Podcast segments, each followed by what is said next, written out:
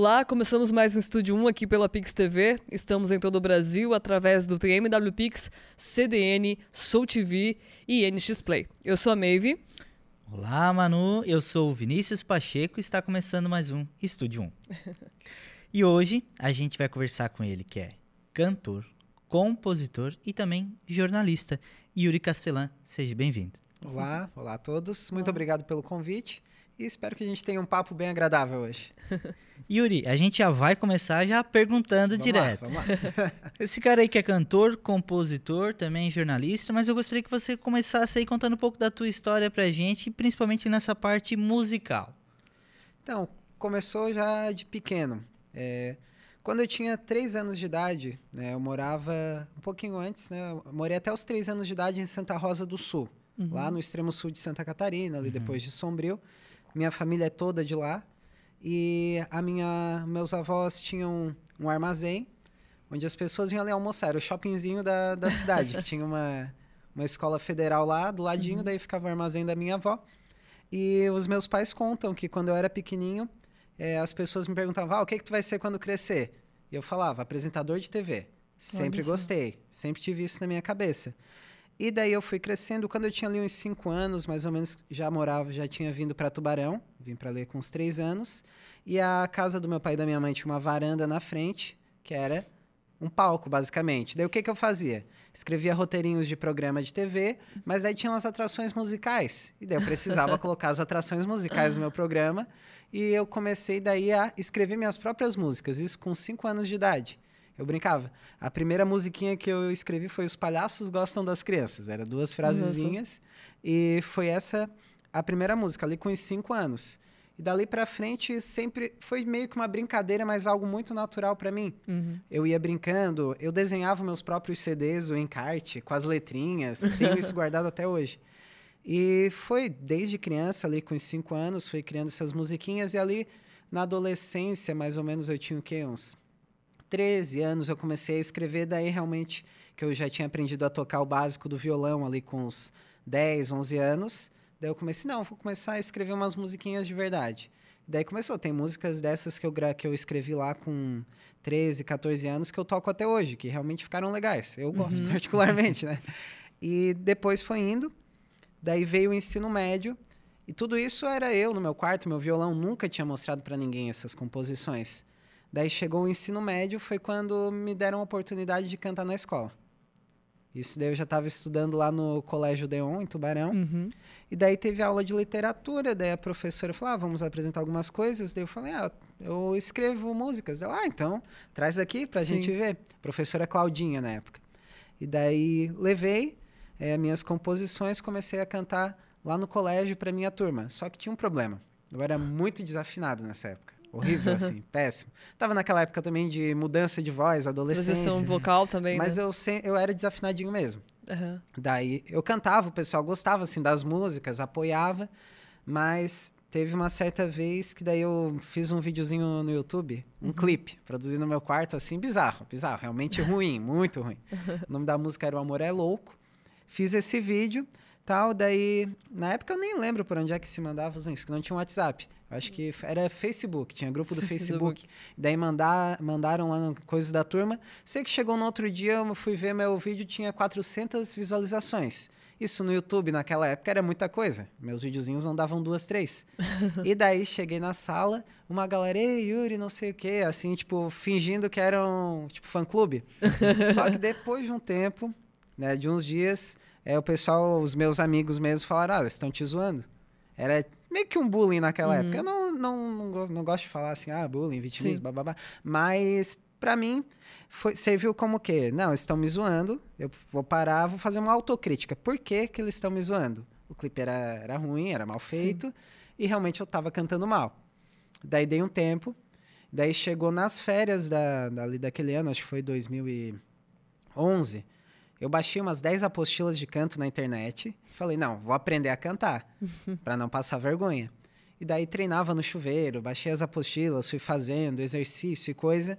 E daí depois, no outro ano, acho que foi 2012, que já era, daí no, tava no terceirão.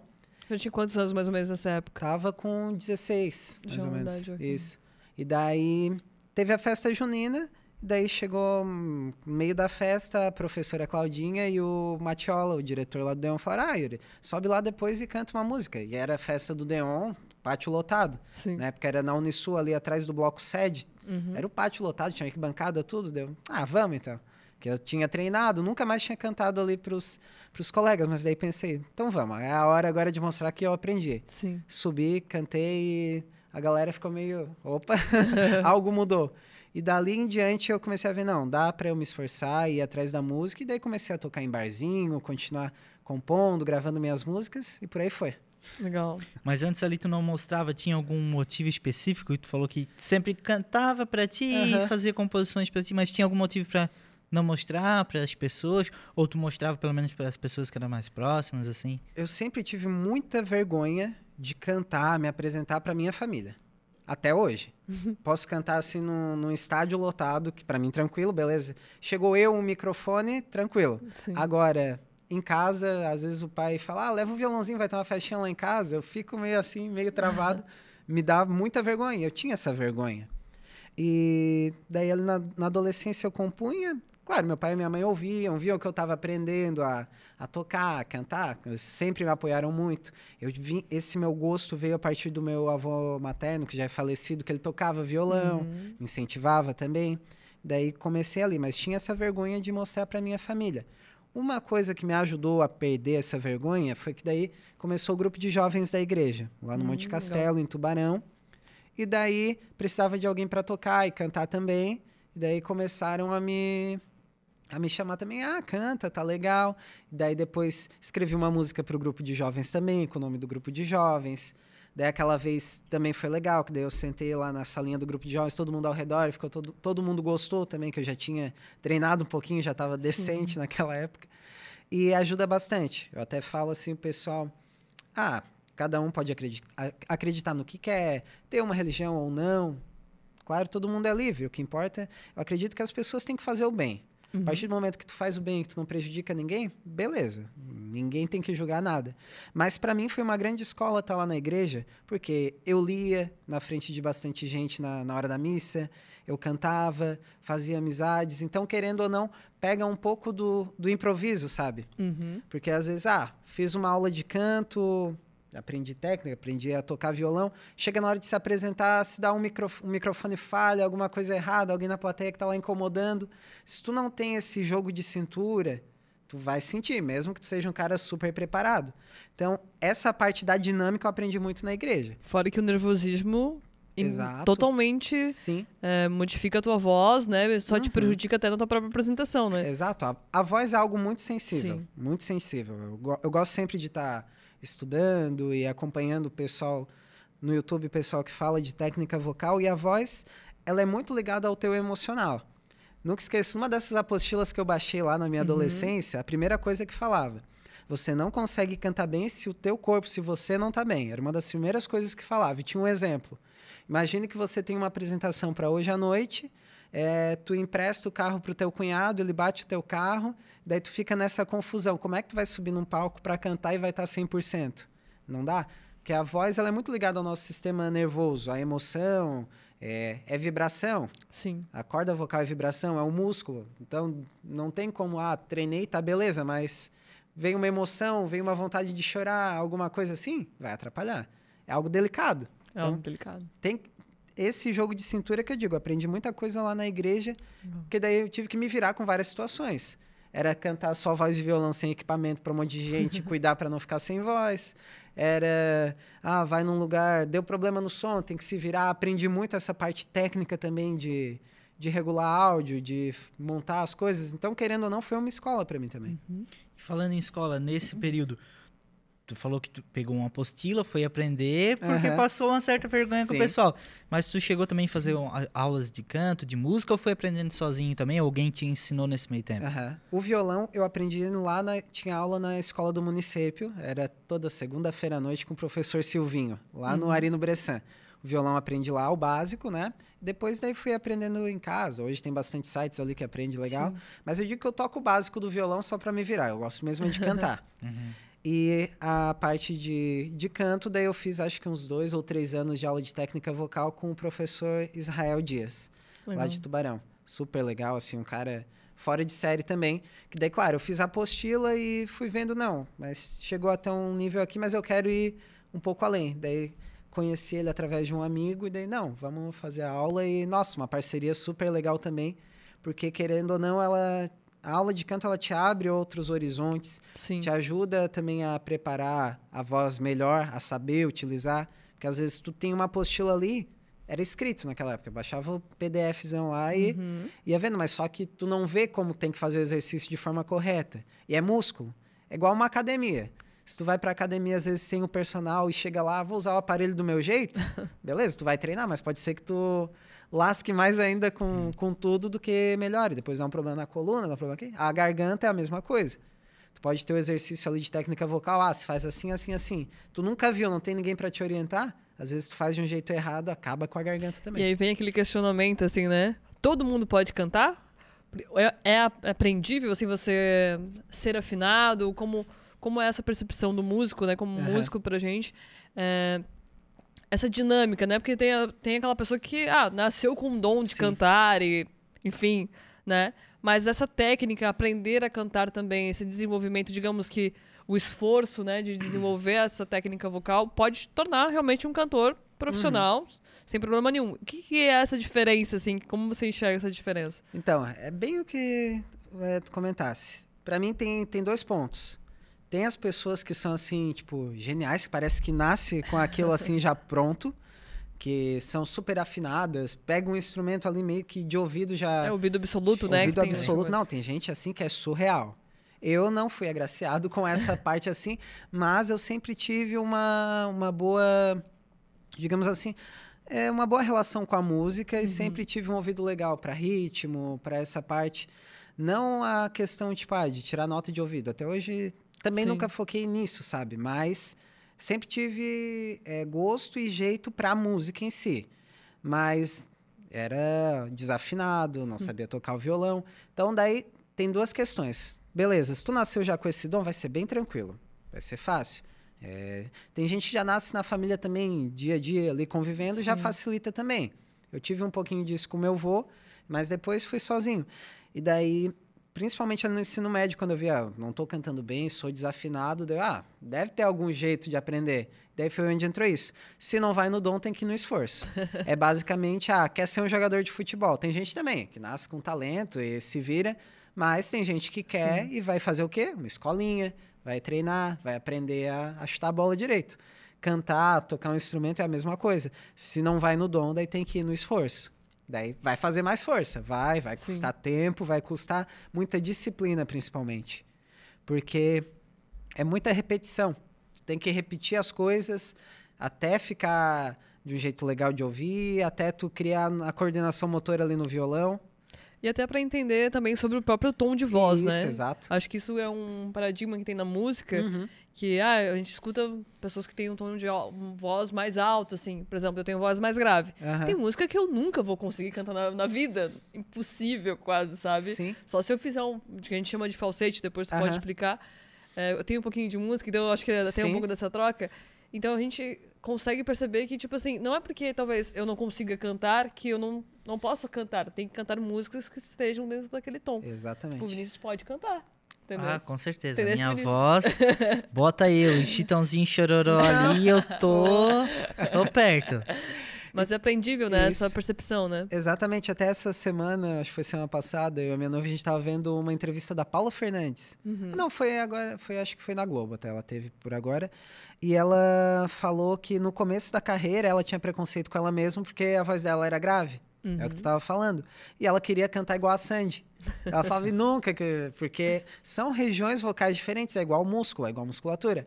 É igual eu, que sou baixinho, 1,70m, querer jogar basquete, Uhum. né? Posso, posso, mas em alto nível lá não dá, porque é um esporte que precisa que tu tenha altura. Uhum. Agora, por exemplo, a música. Eu não vou querer lá cantar uma música muito grave porque a minha voz é aguda. Então eu vou ter que escolher repertório, vou ter que escolher o tom correto para eu nem me frustrar de dizer, ah, poxa, ficou ruim porque eu não consegui cantar aquela Sim. música e também não forçar e estragar a voz. Tem muita gente hoje a galera do sertanejo eu vejo muito, muito, muito tentando forçar, sabe? jogar o tom lá em cima e fica berrado quase. Por um tempo, pode ser que fique bom, é o que, é o que tá Uhum. tocando no rádio, o pessoal gosta de ouvir. Mas só que vai sofrer depois de um, de um tempo. É o que aconteceu com o Zezé. É o que eu ia te dizer Uhum. agora. A voz dele da Nossa, 90, lá dos anos 90, pra agora não é a mesma. não. é. E ele quer cantar como ele cantava Uhum. antes. E ele tá se frustrando também, de Sim, certa imagina. forma, porque Mas não eu, vai alcançar. eu tiro por mim. Às vezes, ah, tô um pouco resfriado, ou não consigo é, aquecer direito pra tocar num barzinho, Uhum. acontece lá, dá uma derrapada numa música. Pô, tu já fica, ah, já olha pra ver se não tem ninguém olhando meio atravessado e coisa, porque desafinou, acontece. Sim. Mas eu imagino ele subir num palco, repertório dele, os fãs dele, e vai fazer uma música que fazia por 20 anos seguidos ali e não consegue, sabe? Isso deve ser Sim. muito frustrante. Sim. E ele hoje tá com um problema, ele sabe disso, ele dá entrevista, ele fala, É. já fez tratamento, cirurgia, mas As últimas ele não admitiu agora, na É. verdade, né? É. Que ele tá com esse. não alcança mais o mesmo Aham. tom. Mas uma coisa que ele falou que é real: todo cantor também Descaixa, pode né? desafinar. Imagina. Todo Uhum. cantor desafina. Sim. Não é só ele, tu vai ver. ah, falando ainda de sertanejo, o próprio Sim. Gustavo Lima já claro, desafinou feio. claro. O Leonardo, com a idade que ele tem também, já. Mas aí é natural, é, ele tá exposto a isso. Sim, né? sim. É como um Sim. jogador ali, ele treina, treina, Exato. treina. Tem uma hora que ele vai dar uma canelada na Claro. bola, é um erro. Mas aí que tem, tem dois pontos também. Que daí eu, como músico, já me incomoda um pouco também. Acontece. Eu derrapo, Uhum. todo mundo derrapa. Vai ter dia que tu não vai estar bem, não vai cantar legal. Agora o problema é que a gente tá vendo hoje muita gente também que não canta nada e ganhando espaço e quando tu vê, vai num show ao vivo, ou é tudo playback, né? Que bota ali rodar O autotune o autotune. é, quando não faz o autotune Sim. ao vivo também. Às Sim. vezes bota o próprio CD tocar ali só dubla. Agora tem o autotune ao vivo que fica também maravilhoso, o computador cantando ali pra pessoa, af- afinando ao vivo. Pra quem não sabe o que é autotune, acho que de repente quem Isso. não sabe Eu explicar. não sei, explica Não sabe? para mim. Vou deixar para um músico explicar, né? Vou Então, o autotune ele é usado há décadas já, Uhum. né, pelos produtores musicais. Tipo, vai lá no estúdio, gravou, deu uma desafinadinha ali, é um programa de computador que ele afina a tua voz. Só que hoje isso, a tecnologia foi avançando, ele ele consegue afinar ao vivo também. A pessoa tá lá cantando e ativa o afinador lá ao vivo. Só que quem é músico, quem tem essa noção, nota. Que fica uma voz robotizada. Às vezes tu vai ouvir uma música. É, vamos, é, vou falar. Ah, o reggaeton. Eu tenho umas músicas que são puxadas pra pegada latina, que propositalmente no estúdio eles colocam pra dar uma Sim. robotizada. É um Até o Pedro Sampaio, acho que um, um Isso, exemplo bem. bastante, Ele utiliza bastante. bastante essa técnica, né? Sim, é proposital. Sim. Que é o estilo de música que ele Que ele gosta e gosta. tal. Mas tem gente que usa daí pra esconder a desafinação. Hum, E tem horas que fica muito feio, que dá um. Fica o computador cantando, eu falo. É bem, bem diferente, assim. Então quer dizer que eu posso ser cantor, então. Ah, Pode. tranquilamente. Tranquilamente. Com autotune, com certeza. Eu vou atrás desse Ah. daí. Vou atrás do meu sonho de ser cantor pelo Brasil afora. Mas aí fica o meu conselho, é melhor aprender a cantar. É. Ah, Porque daí já pensou se tá lá cantando e autotune falha? Não, e ao vivo também é uma característica muito. Aí, acho que o ao vivo, bom, as pessoas vão te ver tocando aqui ao vivo, com certeza vão, vão ver o resultado muito bom, porque você se esforçou pra isso. A gente teve uma palhinha aqui antes, só pra avisar. Mas quem passa, assim, essa expectativa, né, de produção de audiovisual, de áudio mesmo, construção de áudio hoje de estúdio, e uma coisa que você falou, eu até ia comentar, é que não é só sobre o, o- também o cantor desafinar, é sobre a banda dele que tá ali. é, se a banda em por algum momento erra o compasso, erra o tom, Uhum. Né? Você que tem- Sim, hoje tu sim, toca sim. tem, tem algum tipo de banda também junto com você ou só você sozinho assim? Hoje solo? eu tô tocando um pouco menos, Uhum. né? Tô tocando mais, basicamente, só voz e violão, assim, barzinho, alguma coisa. A gente tem a nossa banda da igreja também, que a gente Uhum. também deu meio que uma paradinha, mas aí que a gente teve época ali que daí a gente tocava com a banda completa e tudo. E tem que ter essa harmonia mesmo, no É. ao vivo. E tem um risco muito grande que hoje, junto com o ao vivo, as bandas também colocam a trilha. O que, que é a trilha? Grava no estúdio alguns instrumentos que Uhum. no show não vão estar. Por exemplo, muito instrumento de sopro, que às vezes não tem condições de levar uma banda gigantesca para Uhum. fazer um show. É, alguns efeitos mais eletrônicos, algumas coisas já deixa pré-gravado. Na hora do show, vai lá e vai soltar a trilha junto com a banda tocando ao vivo. Uhum. Se tu erra uma entrada, se a banda erra algum compasso, alguma coisa, vai ficar uma Loucura. uma loucura, porque vai ficar a trilha tocando Sim. ali e a banda tudo desencontrada, sabe? Então E tem mais reflete total no cantor, né? Não é? Totalmente, Às vezes nem a totalmente. pessoa, a primeira coisa que a pessoa pensa, nossa, o cantor que entrou errado na Aham. música. Não, às vezes é o compasso da Sim. música que tava errado. Porque o que as pessoas estão ouvindo lá na frente nem sempre é o que o cantor Uhum. tá ouvindo aqui no retorno. Que no retorno tem o clique, que é o tempinho ali marcando o tempo todo. Tem o pessoal da banda falando entre si. E o retorno, que o retorno é o que o músico se escuta que hoje bastante gente usa fone, e tem o retorno que é a caixa no chão do, do palco também. Uhum. O que vem no retorno nem sempre é o que vai para a plateia.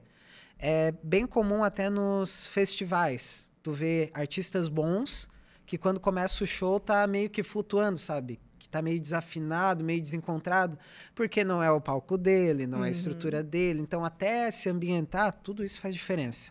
É uma coisa. Então são vários, vários, Vários vários pontos assim que influenciam na apresentação ao vivo. Não é só subir no palco Não. e cantar assim do nada, né? Não. Agora eu gostaria que você falasse que a gente tá falando aqui de técnicas pra cantar. Mas Uhum. além disso, você também faz composições. Sim. Tem técnica pra compor também? Então, eu nunca parei assim para pensar, ah, vou fazer uma técnica de, de composição. Até esses tempos atrás teve a Lei Aldir Blanc, que Uhum. veio de apoio para os músicos, e eu escrevi, me inscrevi e até fui contemplado com um curso basicamente de composição musical, que é dando algumas ideias. Inspiração, tu vai precisar de uma inspiração legal, né? Tu tem que pensar para que, que tu quer escrever essa música. Tem gente que é assim, dormiu, sonhou com a música, vem inteira. Comigo já aconteceu algumas assim no banho. Eu tava lá no banho, começou a vir a melodia, cantar, daí eu fiquei repetindo várias vezes até sair do banho para gravar. Hoje eu deixo o celular ali pertinho, que na emergência já, já grava a música ali na hora. E às vezes vem assim. Eu tenho o meu método. Eu gosto de escrever primeiro a letra, que eu sempre gostei muito de escrever. Uhum. Até como jornalista, eu sempre tive facilidade em redação. Então, gosto de escrever como se fosse a, a poesia. E daí, quando tu vai escrevendo a letra, tu já tem que ter mais ou menos uma noção do tamanho das frases, que é a métrica que a gente fala, para conseguir encaixar depois um tempo de melodia. Tu tem que pensar, eu já gosto de separar, eu sou... Hoje tem bastante músicas bem alternativas, com fórmulas, digamos assim, diferentes. Eu gosto de fazer uma música estruturadinha. É, primeiro verso, depois o refrão, segundo verso, refrão, boto uma ponte. Então eu gosto de seguir mais ou menos uma fórmula, que eu gosto um padrãozinho sempre. E daí vem muito das inspirações que tu teve. Se tu quer compor, ah, quero compor pop, quero compor sertanejo. É bom que tu ouça um pouco disso para ver o que que tá rolando no rádio, no mercado. Porque querendo ou não, a gente quer que as pessoas gostem da nossa música. Sim. Tem gente que não liga, que quer só expressar o sentimento, compor a sua arte, acredita e vai tranquilo, porque é uma forma de expressão. Mas agora, se quer uma coisa mais comercial, tu vai ter que estar ligado também no que que tá tocando, como que estão as fórmulas. Hoje em dia tem duas vertentes bem claras. Tem os artistas que gostam de produzir para os fãs, que já tem uma base bem sólida, já sabe o que, que o fã gosta e continua ali dentro. E tem aqueles que estão tentando viralizar, que veio o quê? Rede social, veio o TikTok, veio a dancinha. Então tu já tem que pensar na hora de compor a música se vai dar para fazer uma dancinha, Vai ter um minuto e meio. Vai ter um minuto e meio. Tem as músicas hoje curtinhas, o pessoal tá fazendo justamente para isso. Então, na hora de compor, tem todas essas nuances também, digamos assim. Mas eu sou mais assim da inspiração também. é, não tô com grandes preten- pretensões comerciais nesse momento, então é expressar os meus sentimentos. Sempre minhas músicas foram muito verdadeiras. Eu gosto de contar coisas que eu vivi, coisas que eu sinto ou que eu vi alguém sentindo e passando. É, e dentro do meu estilo. É uma coisa Qual é o assim- gênero musical que tu toca, assim? Tu mais se identifica? Eu sempre gostei muito do pop. Uhum. É um pop romântico e daí puxa também um pouco para aquele sertanejo mais romântico. Uhum. Que hoje quase não se ouve mais, mas Sim. ele ainda tá ali. ainda tá ali. eu diria pop, porque eu acho que o pop é uma música o próprio é, sigla dela, né, como se for popular, ela engloba muita coisa. Uhum. Então, se fosse para eu falar, "Ah, é sertanejo, não me considero sertanejo, porque se for ver minhas composições, tem uma ou outra que puxa um pouquinho mais pro raiz. Uhum. Ah, rock. Tem música minha que vai ter uma pegada mais rock também. Tem reggae, tem de tudo um pouco, sabe? Sim. Então, prefiro chamar de pop, que o pop Legal. ele serve pra abraçar tudo. Muito legal. E essa questão que tu tava falando ali de cantor, que hoje pensa na, na área comercial. Tem cara hoje Não vou Polêmico, citar nomes. polêmico, polêmico. Polêmica. Tan, tan, tan. Mas tem cara hoje que tu vê que ele faz a música só pra aparecer no TikTok e no Instagram. Sim. Sim. Aqueles minutinhos pensando na dança.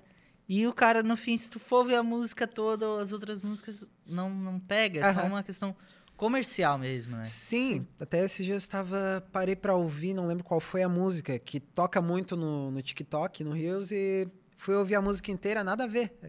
É só aquele pedacinho mesmo ali que, que, Viralizou, que né? viraliza. Que viraliza É. e que vira sucesso, né? E hoje tu tem quantas composições assim que tu já tem? É claro, né? Tem aquelas Sim. composições, a gente já conversando com outros cantores, se compõe muito. Mas não, as que eu gosto aqui, que dá pra dizer que é uma música do início ao fim, que eu fiz toda 100%, hoje são quantas feitas por ti? Assim, todas, todas, todas que eu componho, eu gosto de trabalhar elas até ficar uma música decente, que tipo, eu tocaria e mostraria pra alguém. Completas, assim. Completa, todas basicamente completas. Tem mais de 400 no meu acervo. Nossa. Dessas, assim, eu acho que eu já gravei pelo menos umas 40 a 50 que eu gosto bastante. Uhum. Nessa média, assim. E já compôs pra alguém, pra algum outro artista também, ou só pra você? Recentemente eu compus pra Juliana Domênico, que ela fez um projeto infantil. Até legal. foi muito legal, que é aquela musiquinha que eu falei dos palhaços. Aham. Eu dei uma remodelada nela, né? Aumentei, porque ela tinha duas frases. e fiz outras musiquinhas infantis. E ela gravou daí no projetinho da Fazenda da Ju.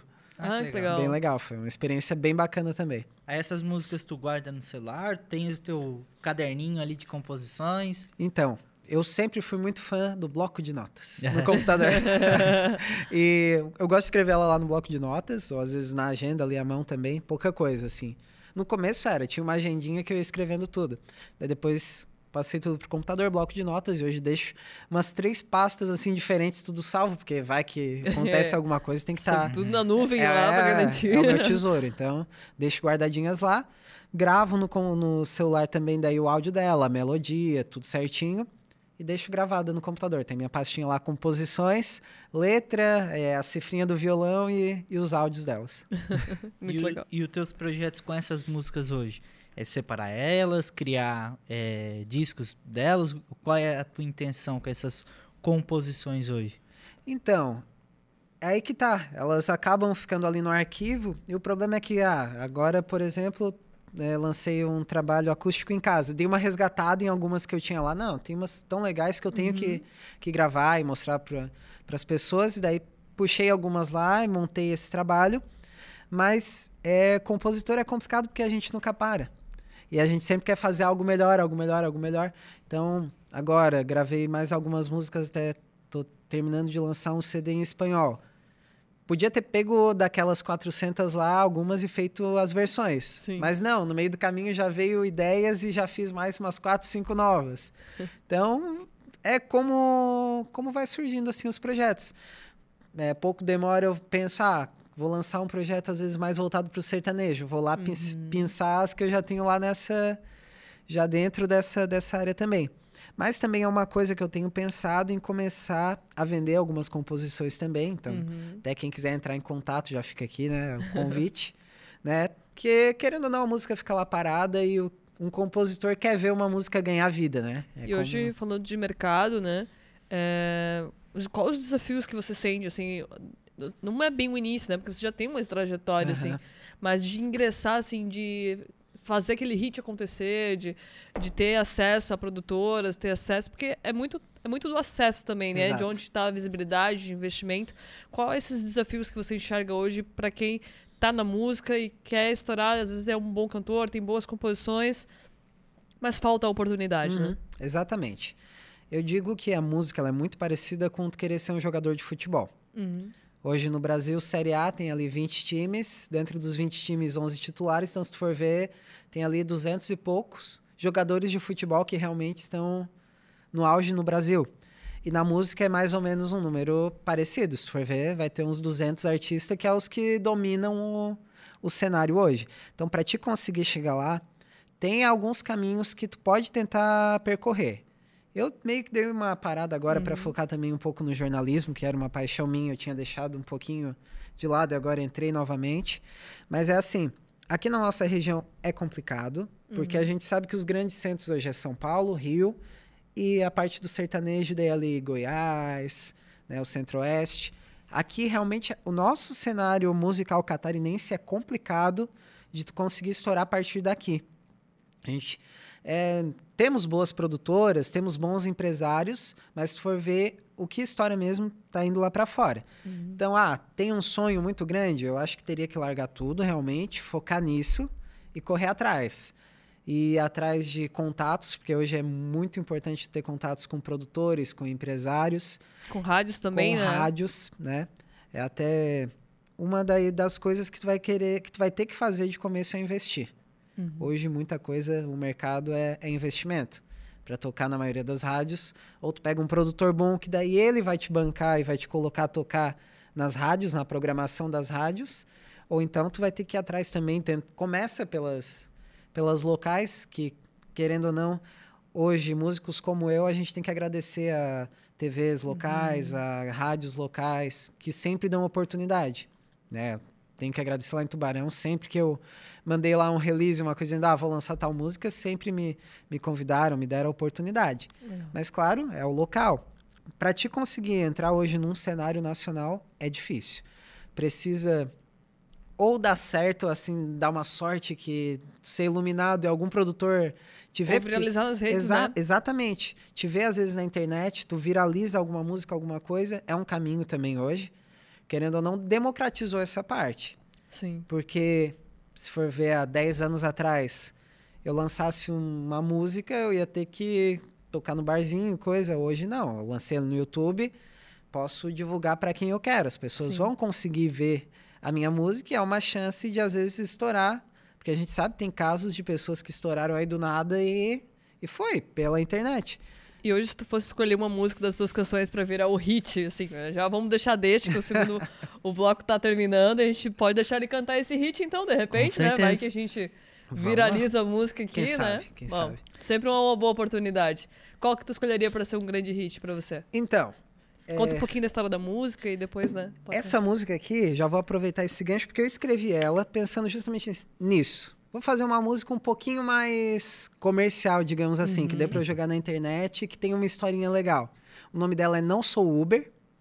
já, já catei o negócio ali do Uber, que também é aplicativo, tá dentro dessa parte ali de internet.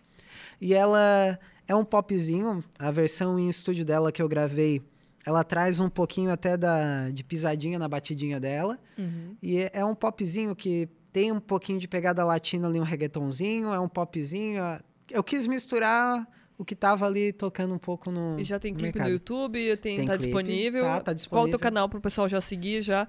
Pode. No segundo bloco já interagindo vamos lá, lá nas já, redes. Vamos lá, vamos lá. É youtube.com/barra Yuri Castelã. É só tá pesquisar Yuri Castelã, é o único que tem no mundo. É um nome que eu dei sorte, assim, que não tem nenhum outro Yuri Castelã. Arroba já completinho, tudo completinho, certinho. tudo certinho. Ah, que sorte. já veio pronto. já deu certo, já. Exatamente. Legal. E tem o clipe dela lá, gravei há alguns anos atrás.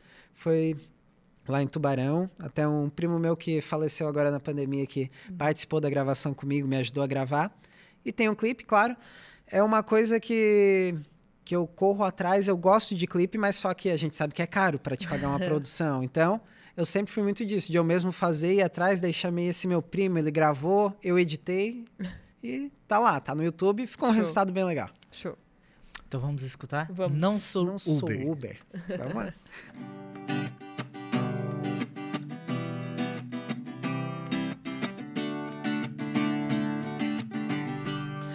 eu pudesse te dizer o quanto é especial cada noite ao seu lado, seu toque, seu bom astral. Tudo isso vou dizer quando eu te reencontrar. Você se foi sem eu te ver, naufraguei em meu próprio mar.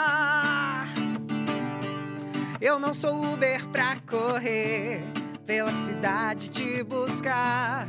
Meu coração tem duas mãos, uma que vem, outra que vai. Eu não sou Uber pra correr pela cidade te buscar. Meu coração perdeu a mão e de mim você não sai. Quando eu conseguir te tocar de novo, vou te levar pra um voo desenhado em cometas de amor.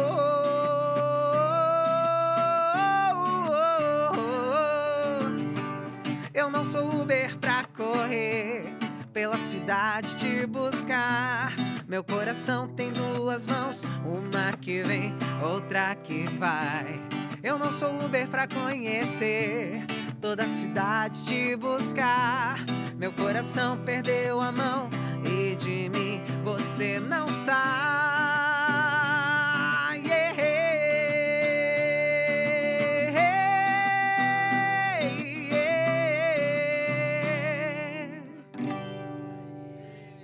Isso aí, essa é não sou Uber. e para quem gostou, para quem é Uber, para quem não é Uber também, Tá mas está apaixonado, atrás do seu amor, vai lá no canal do Yuri e Isso. já dá uma olhada nessa música aí, bota na sua playlist, curte, compartilha com seus amigos. Isso mesmo. E Tá além nas disso, vai- plataformas também, se tá quiser. no Spotify, Spotify. Deezer, tudo. E aí, além disso, tem outras músicas também, né? E uma recentemente falando sobre a sua cidade, Tubarão, Isso. cidade onde você mora. Gostaria que você falasse um pouquinho sobre esse seu processo criativo ali, sobre essa música mais recente. Aham. Então, eu sempre tive uma paixão muito grande por Tubarão. Com três aninhos de idade, eu vim morar ali. E sempre gostei muito da cidade, é, é o meu lar. E resolvi escrever uma música homenageando a cidade. A ideia partiu também a partir ali da época da, da pandemia. Uhum. Que daí tava tudo parado, a gente não conseguia cantar em barzinho, fazer nada. Deu, ah, quero, quero lançar projetos, quero fazer alguma coisa. Surgiu ali também o projeto Acústico em Casa, que foi quando eu gravei um CD dentro do meu quarto, basicamente ali, um acústico. Ficou Sim. bem legal, gosto muito desse trabalho. E daí depois surgiu os editais, né, para ajudar os artistas.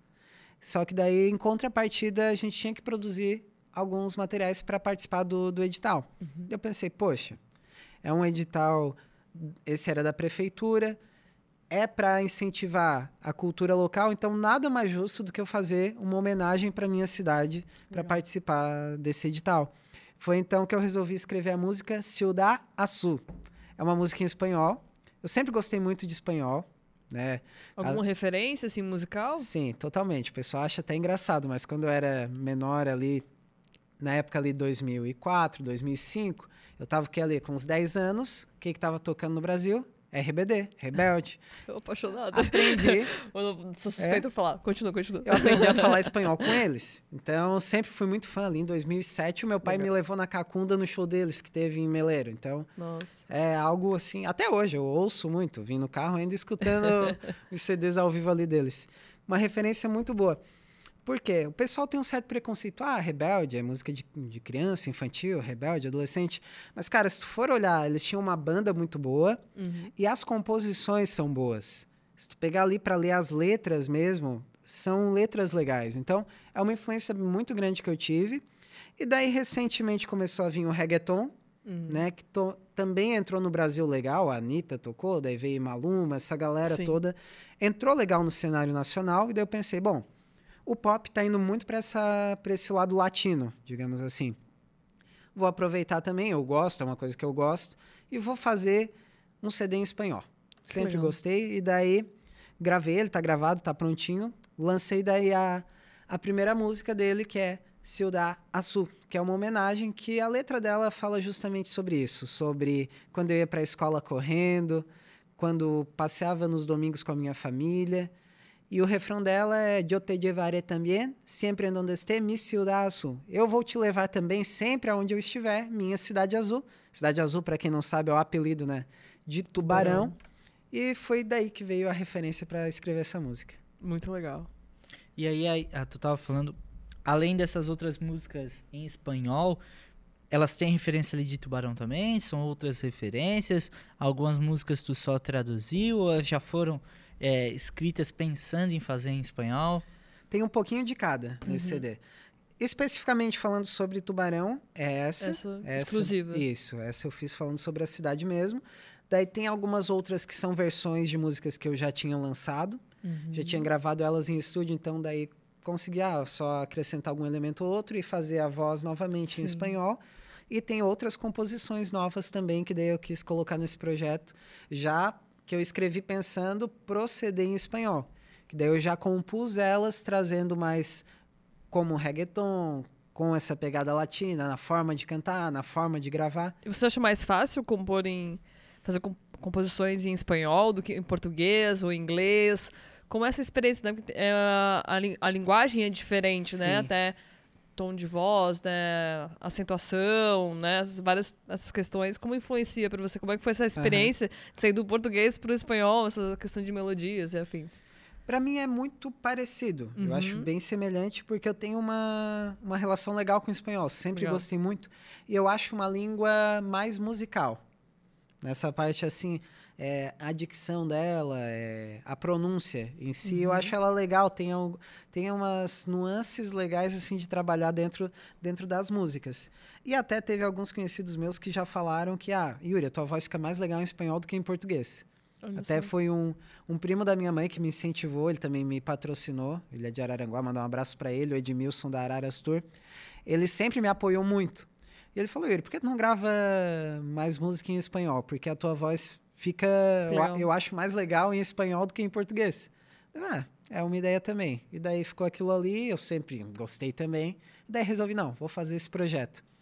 Eu até já tinha lançado em espanhol em 2000, foi antes, bem antes da pandemia, acho que 2017, a música Bendito, que é em espanhol, no meu canal no YouTube, e é a minha música que tem mais visualizações Olha que até legal. hoje. Foi em espanhol. Então por isso também que eu resolvi não fazer um CD tudo em espanhol, já que é o que deu mais visualizações.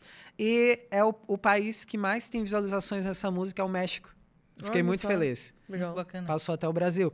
Daí, ah, vou fazer, porque vai que o pessoal gosta, né? Sim. Não me importaria em ter que ir pro México ficar famoso lá. né? né? Não, que o destino também, É. né? Vai me pedir. É. E daí veio esse projeto, ah, vou fazer alguma coisa diferente. Eu tava meio parado na música, assim, tinha dado um tempinho, tinha lançado algumas coisinhas, só tocando assim em barzinho. E daí eu pensei, ah, vou, vou fazer alguma coisa nova, sem grandes pretensões, mas a gente não consegue parar. Quem tem essa pegada musical, querendo ou não, começa a sentir falta. Sim. E daí foi onde veio esse em espanhol. Então, o que a gente quer agora é ouvir ela. Claro, eu- Vamos. escolher a- essa em específico ou você quer tocar alguma outra em espanhol que seja. Não, pode ser essa, pode pode, ser ser essa? essa. Então Já que a show. gente falou da cidade de Tubarão, vamos fazer essa música. Perfeito.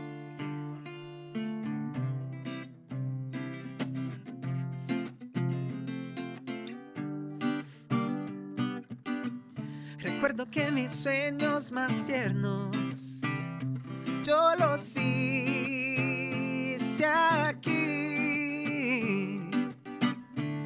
En la calle yo iba a la escuela tan feliz.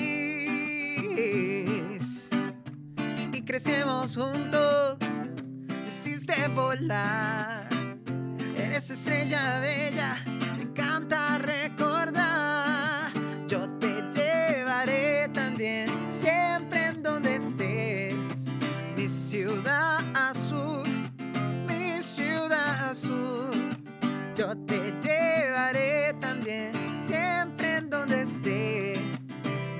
ciudad azul, mi ciudad azul. Oh con mis padres, la familia, nuestros domingos, mucha alegría. Eres el nido en el que yo aprendí a volar y crecemos juntos, volar. Eres estrella bella, me encanta recordar.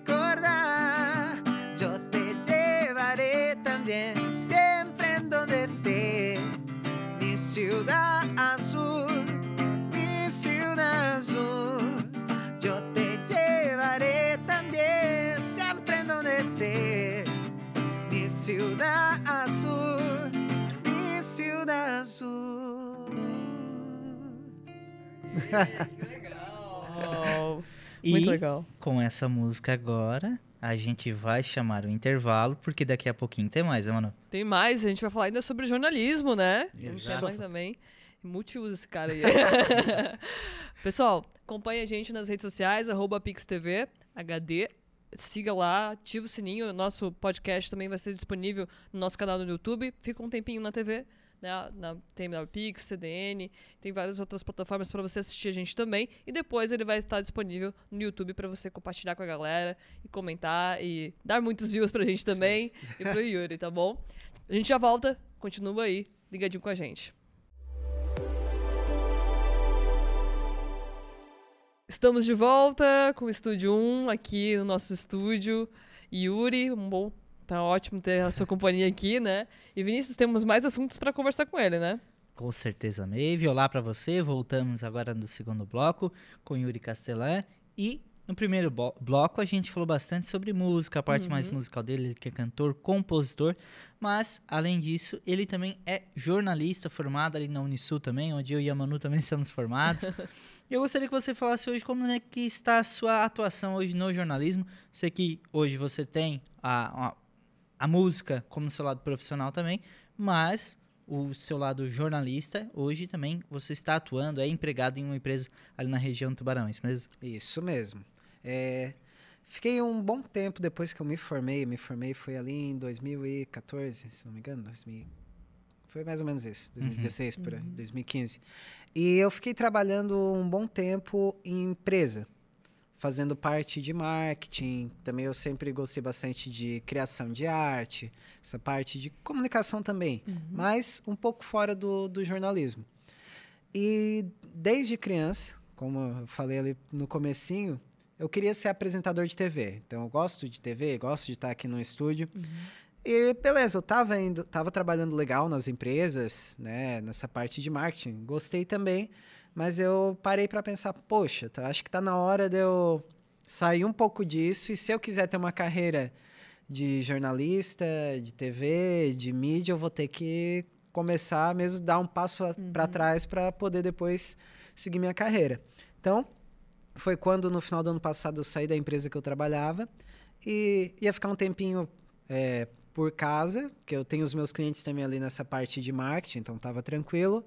E daí logo depois veio o convite para eu cobrir um jornalista que estava de férias é, numa rádio lá de Tubarão. Uhum. Daí eu fiquei, trabalhei lá por 15 dias e eles queriam me contratar. Só que um pouquinho antes de terminar esse, esse tempo ali que ele estava de férias, veio outro portal de notícias e me fez uma proposta de trabalho. Daí eu fui lá, fiz a entrevista e daí no final ficou os dois ali querendo contratar.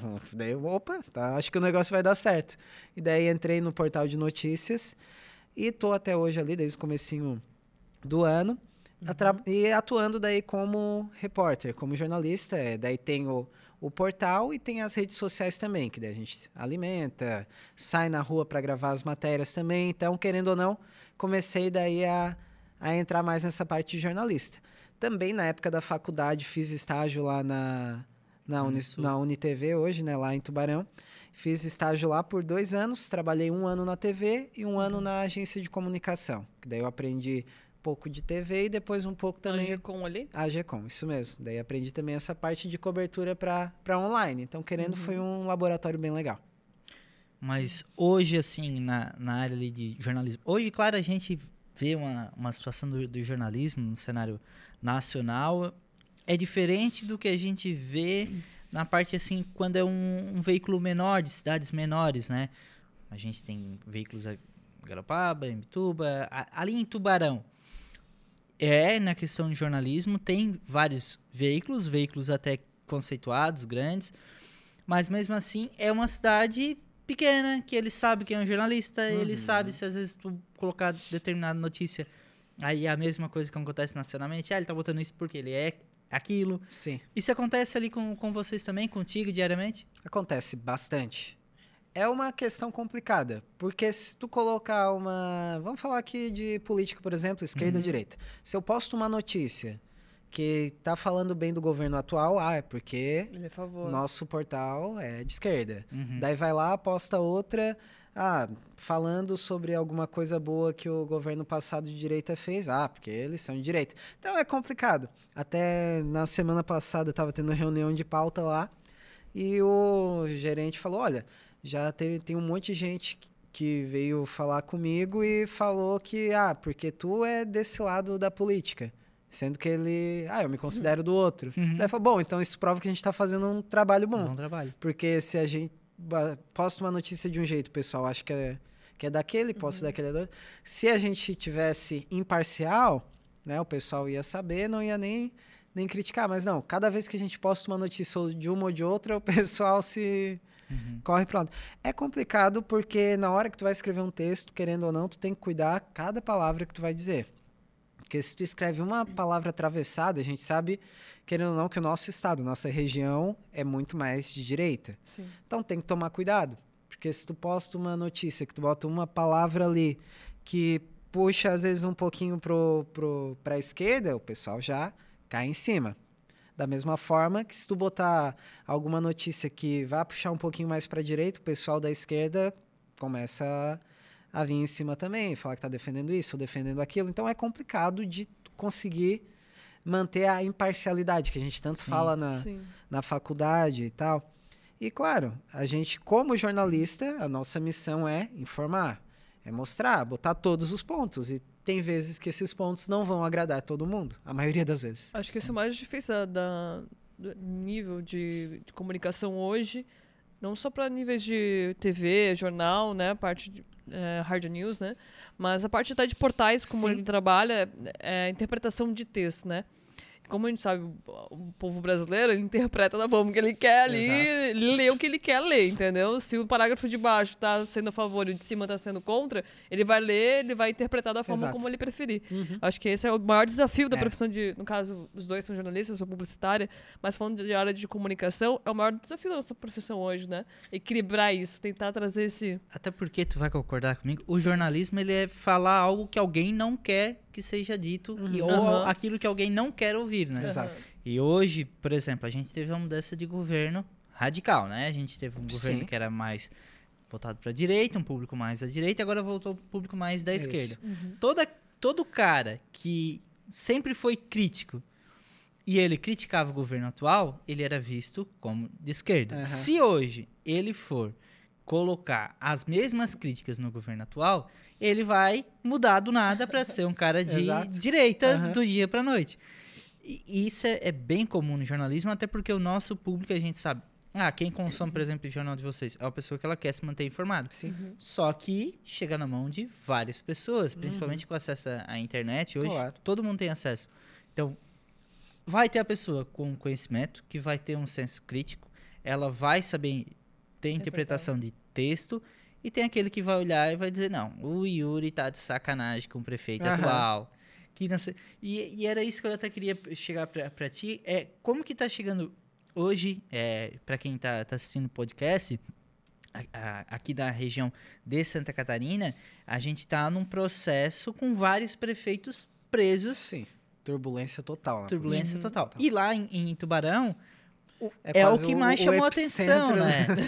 Até porque o, o prefeito de Tubarão, a- vendo de longe, né, conhecimento que eu tenho pequeno, assim, o Ponticelli, ele era visto até como futuramente um Candidato possível candidato Sim. ao governo do estado, né? O PP é um partido forte, né, Sim, de Santa sim. Catarina. E hoje está preso. Uhum. Como é que tá isso sendo ali para a cidade de, de Tubarão, para os veículos de comunicação, esse- todo esse processo? Porque eu imagino que ninguém estava esperando isso, não, né? não. A palavra primeira que ficou lá em Tubarão, quando veio a notícia que o prefeito, o vice, secretário e a galera tudo tinha sido presa ali pela operação, foi frustração, sabe? Uhum. Não foi nem, tipo, a raiva de político e bababá, foi frustração, porque todo mundo botava ficha assim, né? Coloca também, porque Sim. é, tá em julgamento, a gente Ainda também não... suspeito, né? Exato, a gente não não sabe ao certo tudo. a- Segue em andamento a investigação. Ele agora conseguiu sair da, da prisão preventiva, tem algumas restrições, tem que ficar ainda afastado do mandato, mas todo mundo tem que ter a ampla defesa também, né? Sim. Então, como jornalista, a gente tem que cuidar disso também. Ninguém é culpado até que a- o julgamento Pô, chegue no final, que todo mundo tenha conseguido colocar todas as suas defesas, né? E então ficou esse sentimento de frustração, porque a cidade vinha numa toada muito legal, assim. Muitas obras grandes que a população esperava. No tempo ali de mandato dele foram, acho que, três pontes que foram construídas, coisa que não se tinha uma há, tipo, Uhum. 50 anos. Então, a hora que caiu a bomba ali em Tubarão, ficou todo mundo, tá aí agora, né? E fica esse sentimento. E como jornalista, a gente eh, também fica nessa, nessa questão, porque, poxa, era um governo bom, Sim. como como morador, eu digo, era um governo bom. A cidade virou um canteiro de obras com obras importantes. Mas daí tu vai precisar noticiar, tu vai precisar colocar todos os fatos. Eu acredito, assim, se realmente teve desvio, teve alguma coisa, tem que responder, tem que pagar, tem que ser afastado. Infelizmente, pode ser o melhor prefeito do mundo, Sim. mas, né, a gente tem leis, elas precisam ser, ser cumpridas, precisa ser julgado, precisa, então, seguir os trâmites como tem que seguir. Não dá pra, ah, vou defender piamente sem saber se realmente houve alguma coisa ou não, só porque ele estava indo bem como prefeito, mas, né, por trás às vezes aconteceu alguma coisa. Então, fica essa questão. Como jornalista, a gente tem que informar. Uhum. Então, até a gente, reunião de pauta, a gente colocou, olha, a gente vai buscar, sempre que tiver alguma informação nova sobre julgamento, essa parte a gente vai colocar. A gente tentou diminuir um pouco essa parte opinativa, porque querendo ou não, ficou uma situação muito complicada de trabalhar. Uhum. Porque ao mesmo tempo que ele fez um, um bom governo, teve essa polêmica. Então não dá para te defender ou culpar. Então tem que postar Sim. realmente o que tiver de informação, o que sai de julgamento, o que sai de parte de operação. E é isso. Não dá para porque se tu te aprofunda um pouquinho mais, ou tu tá defendendo, ou tu tá reclamando de um prefeito que é bom, ou isso e aquilo, e cidade pequena, sabe como é? É empresário, é o pessoal que, Sim. que tá ali que faz a roda girar. Então, tem que tomar cuidado com tudo. É, tá bem complicada a situação. E agora, até recentemente, acho que foi ontem, antes de ontem, outra operação. Tiveram lá em Tubarão, na prefeitura, novamente, e agora na parte de iluminação. A princípio é uma empresa né, privada, mas com certeza vai começar a aparecer mais coisas. Então, o povo tubaronense Tá tá, frustrado. tá frustrado, tá num momento assim bem complicado. Acho que desde que eu moro ali é a, é a pior fase assim política da cidade. E falando sobre, a nível jornalismo, a gente falou sobre essa buscar esse equilíbrio, né, de- ou ter pelo menos um, busca pelas informações. Hoje a gente vive uma era muito de fake news ainda, né, infelizmente. E como conta pra gente assim um pouco desse processo de como é receber um- uma denúncia, como é receber essa notícia. Eu acho que é muito importante a gente deixar as pessoas informadas também de como esse processo do jornalista. Esses dois podem contribuir de uma forma mais profunda, porque ambos trabalham com canais né, de jornalismo, mas contar para o público né, é, como é feita essa pesquisa, como de fato é uma matéria construída, né? Não é uma simples montagem de texto e coloquei na rede Sim. social e isso é uma matéria. Como é esse, esse processo de construção, assim? Então, eu digo que de quando eu me formei na faculdade para agora mudou muita coisa. Quando eu fazia o estágio lá na GECOM, lá no Sul TV, era pegar o telefone, ligar para a polícia e fazer a ronda que a gente falava, pegando as informações. Hoje tem um grupo de WhatsApp com a polícia e as mídias, eles mandam ali os releases das principais ocorrências, ali já é uma base. Depois, ah, alguém passou na rua, filmou um acidente e mandou pra gente. Tem portais, tem pessoas que pegam esse vídeo e soltam. Só solta. Só solta. Acidente rua tal. Esse é Exato. vídeo, nunca Quando bota a nada. rua, quando bota a rua, esse é o problema. Às vezes não sabe nem onde é, quem é, o lugar que é. E eu acho muito complicado tu pegar e soltar uma informação assim, porque imagina uma pessoa que tá em casa, uma mulher que tá esperando o marido. Uhum. Ele tá voltando do trabalho e é o caminho que é onde o vídeo foi gravado e o carro tá capotado, não dá para ver direito qual é o carro. E aí? A preocupação, a apreensão que gera. Então, até lá no portal a gente tem um pouquinho disso. Às vezes espera um pouquinho antes de postar, mas vai conversar com o bombeiro, vai conversar com a polícia, trazer essas informações oficiais primeiro para depois postar. Porque é, tem muito daquilo, né? Sempre teve no jornalismo o furo da notícia. Uhum. E hoje com a rede social piorou. Eu vou dizer que piorou. Porque agora é a corrida pelas visualizações no, no Instagram, no TikTok. Quem tá ali quer, quer postar primeiro para viralizar primeiro. Sim. Porque a notícia viraliza muito fácil hoje, principalmente vídeo. Postou um vídeo de um acidente ou de um cachorrinho sendo atropelado, meu Deus, Uhum. bomba muito mais que uma notícia escrita. Só que aí tem que ter esse balanço. Ou tu posta na hora e às vezes sem checar muita informação e depois lá na frente tu pode ter um problema, Uhum. que tu pode estar botando uma informação ali que nem é de hoje, às vezes é um vídeo antigo, alguém mandou, tu vai lá e jogar.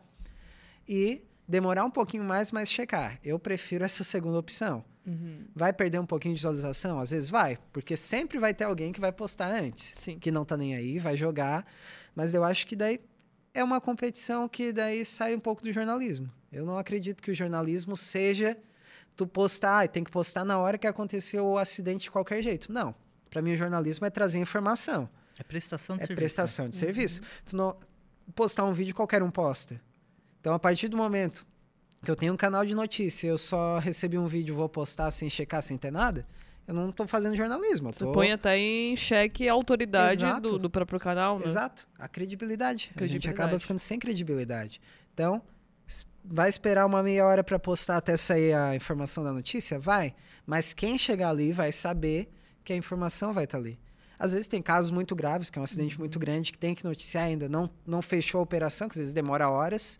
A gente coloca, mas daí coloca. Está em atualização e vai informando o pessoal ali em tempo real. Mas é uma questão complicada também. Tem que ter esse bom senso.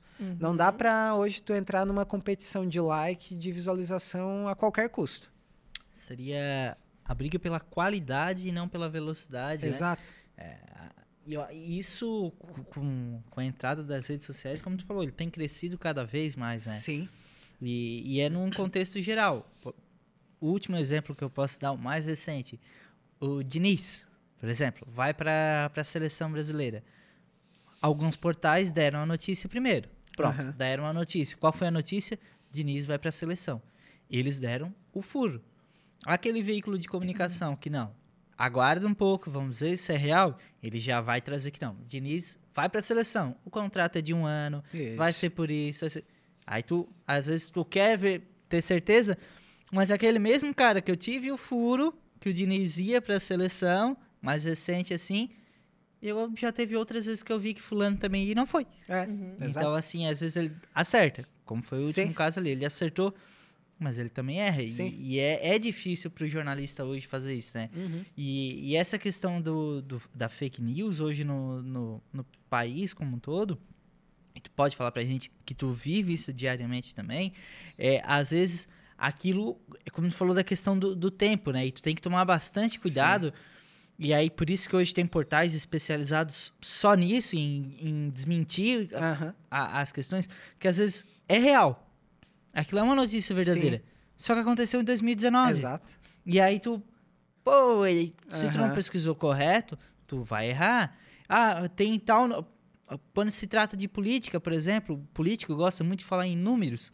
Aí ele vai dizer que, ah, que no meu período cresceu tanto, e não sei o que cresceu tanto. Aí tu olha o número por fora e tu diz, porra, cresceu Aham. bastante. Mas aí tu vai ver porque tava numa decadência, então aquele número ele teve uma crescente, Sim. mas ainda é um número ruim. Aham. Sim. E- É o recorte? né? é um recorte. Então, hoje, o trabalho de jornalista, assim, pra, no dia a dia, ele não é fácil. E a- hoje, a gente, a- o jornalista, vamos falar a gente, né?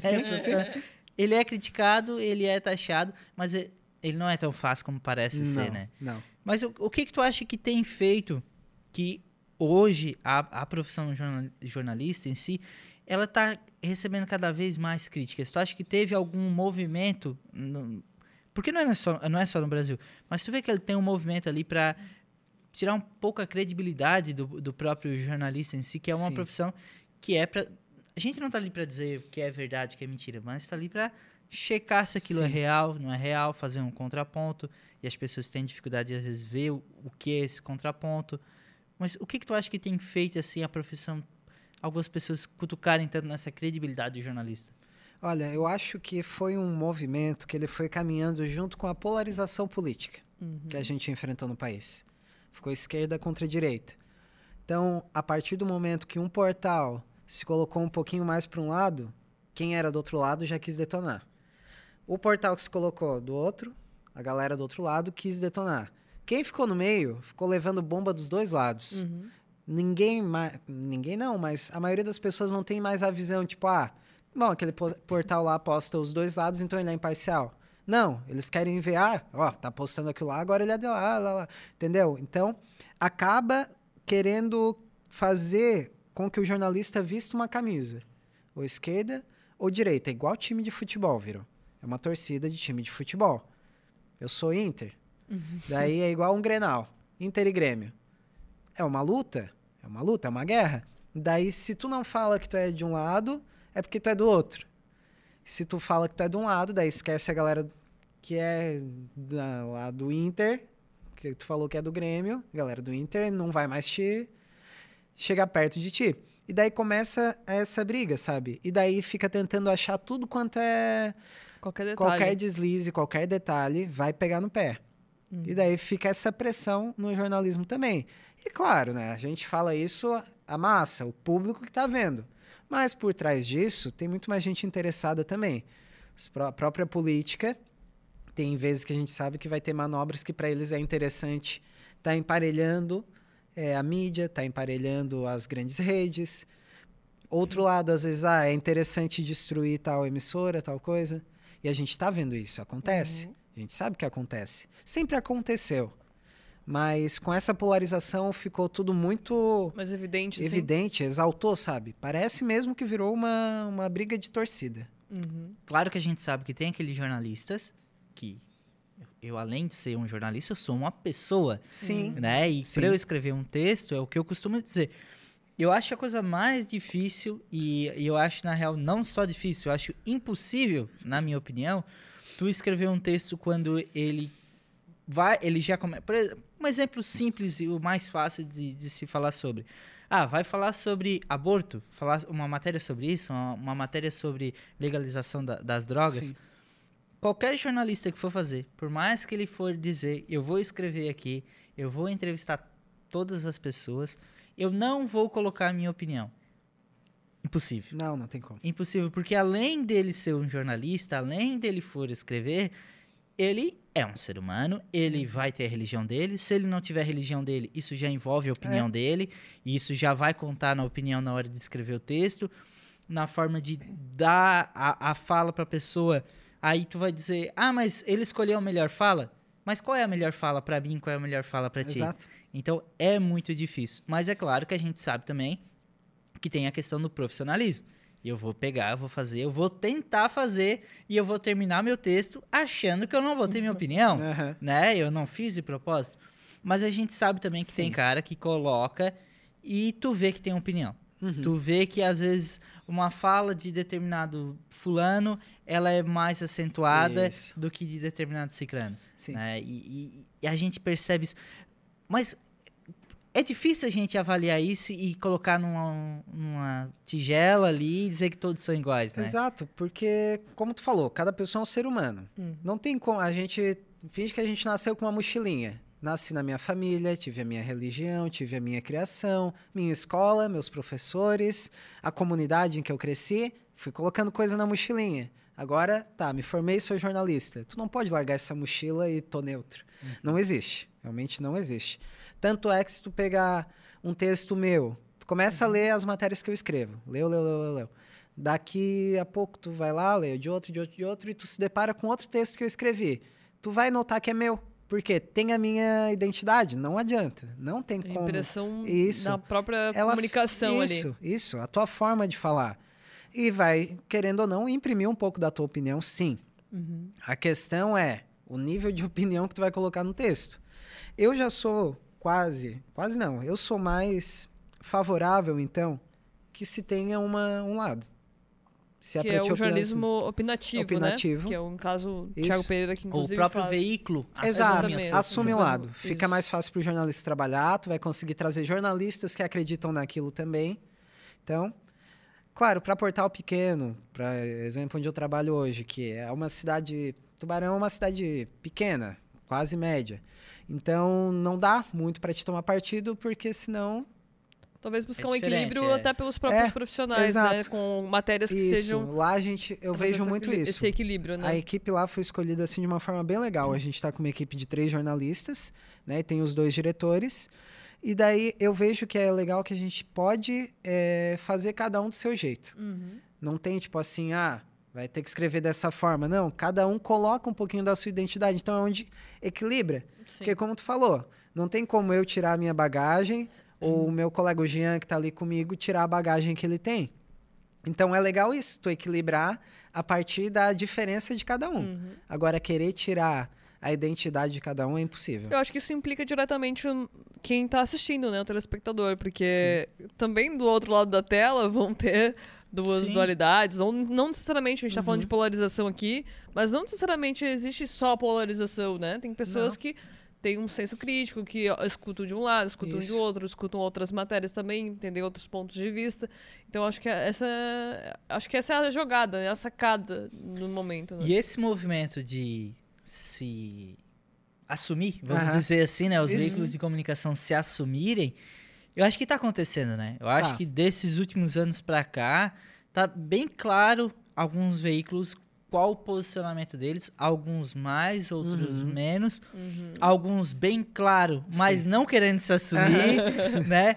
E, e a uni- o único problema que eu vejo ainda disso é o que não se assume, é o que eu acho o pior de tudo, aquele Sim. cara que tu vê que é, mas ele engana que não é. Uhum. Eu acho isso muito feio, porque ele tá querendo enganar o, o próprio público Exato. dele, o próprio consumidor dele. Uhum. E fica feio porque daí o, quem consome fica dizendo que é mentira o que ele tá Aham. dizendo, porque É.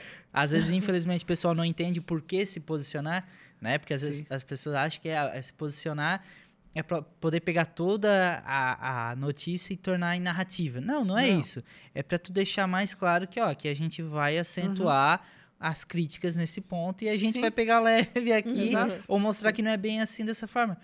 Mas eu acho que é o, o pior problema. E a- a- o, o, o pior no sentido de como eles se posicionarem.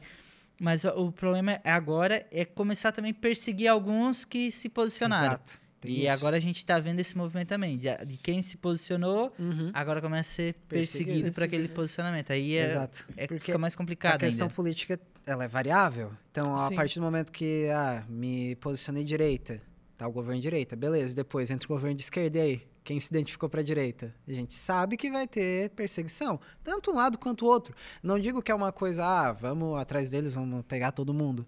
É uma coisa natural, gente, não adianta. Por exemplo, eu tô aqui, gosto de música pop. Vamos dizer que tá, ok, depois pouco demora, eu viro um investidor. Tenho Uhum. dinheiro para investir. Eu vou investir aonde? Numa rádio de música pop, Pop. porque eu gosto de pop. Então na política a mesma coisa, esquerda e direita. O cara chegou lá no poder, ele não vai ficar dando trela pro outro lado. Não Sim. adianta, é uma coisa natural. Não, também não dá para demonizar, tipo, ah, é maldade, querem acabar Sim. com o outro lado. É natural. Sim. Quem tá lá vai querer defender aquilo que acredita. Isso é natural. E outro ponto que entra no jornalismo hoje também, que é bem complicado, é a parte jornalismo, notícia e comercial. Uhum. É outra briga que tu sempre vai ter.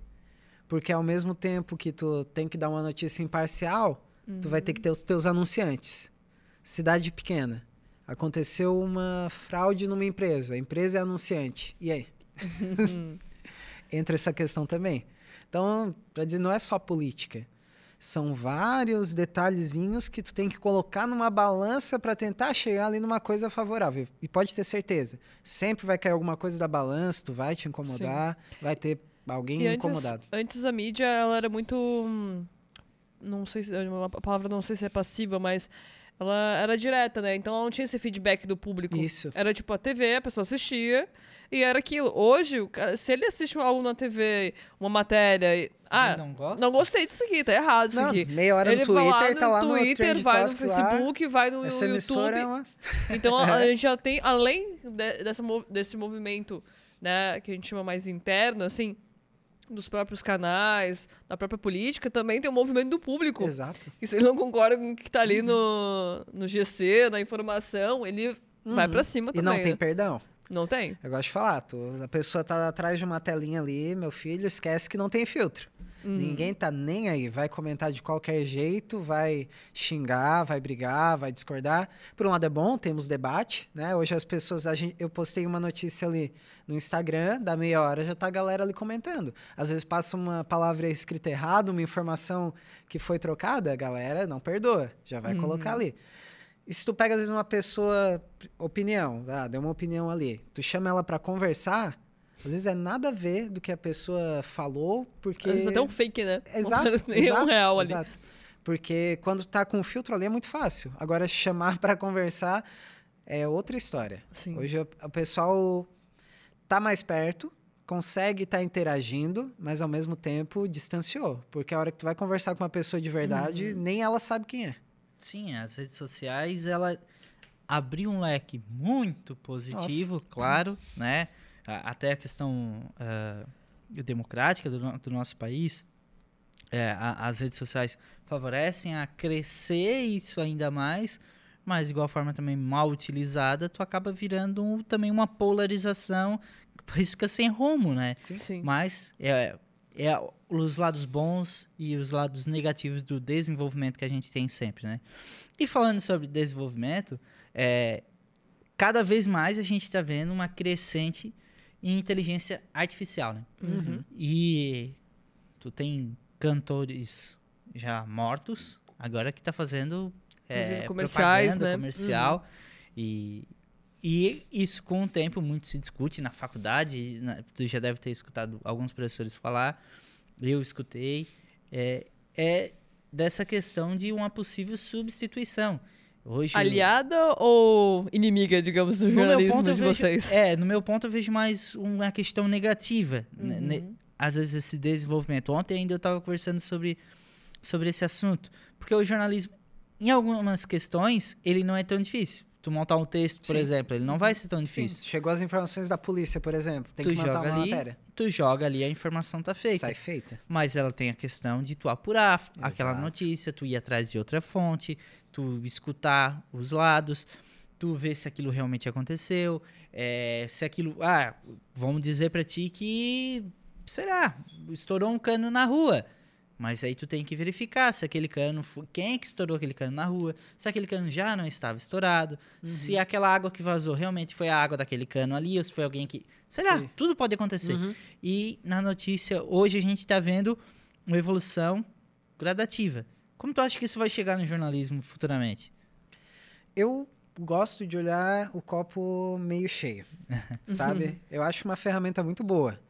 Só que tu vai ter que saber usar. Por exemplo, vamos supor ali, estou numa empresa, uma, uma mídia de comunicação, uma empresa de comunicação, temos ah, cinco jornalistas. A gente demanda um tempo hoje para escrever uma matéria. Chega Uhum. informação ali, a gente vai ter que ler, vai ter que reescrever. Ok, entrou ali a inteligência artificial, joguei ali, um minuto, tá pronto. Ok. A questão é, a gente não vai poder substituir é, outras faces que um jornalista tem. Como tu falou, uma apuração não vai substituir. E a própria parte humana, Emocional, né? emocional. E até eu estava conversando lá no jornal. Bom, é, vai chegar um tempo, claro, que cada vez mais ó, a inteligência artificial vai se aprimorando. Ela escreve matérias boas. Tu vê assim, parece que é um jornalista que escreveu Uhum. realmente. Acho que Beleza. até em, a nível de correção de texto, Isso. ela pode ser uma Muito- grande aliada, Isso, né? uma ferramenta muito boa. Que às vezes chega coisa assim absurda que tu tem Sim. que Uhum. catar ali as palavras no meio. E ele faz ali de forma rápida, ganha tempo. A questão é que a gente vai poder utilizar esse tempo para fazer outras coisas que um jornalista pode fazer. Uhum. A gente vai poder voltar, às vezes, a estar na rua, a estar entrevistando pessoas, a estar vendo pautas no dia a dia, porque hoje é, eu trabalho no home office, Uhum. que é o meu período é da noite. Quando tem algum evento para cobrir, eu vou, cubro e tal, mas chega tudo pelo WhatsApp. Chega tudo pelo WhatsApp. A própria polícia hoje manda tudo por ali.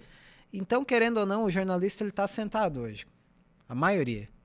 Só sai quando tem alguma coisa assim extraordinária. E eu acho que o que vai mudar eu- vai ser que vai começar a voltar a estar na rua de novo. A estar interagindo com o povo, a ver a informação ali em tempo real, por que tu tá lá, sabe?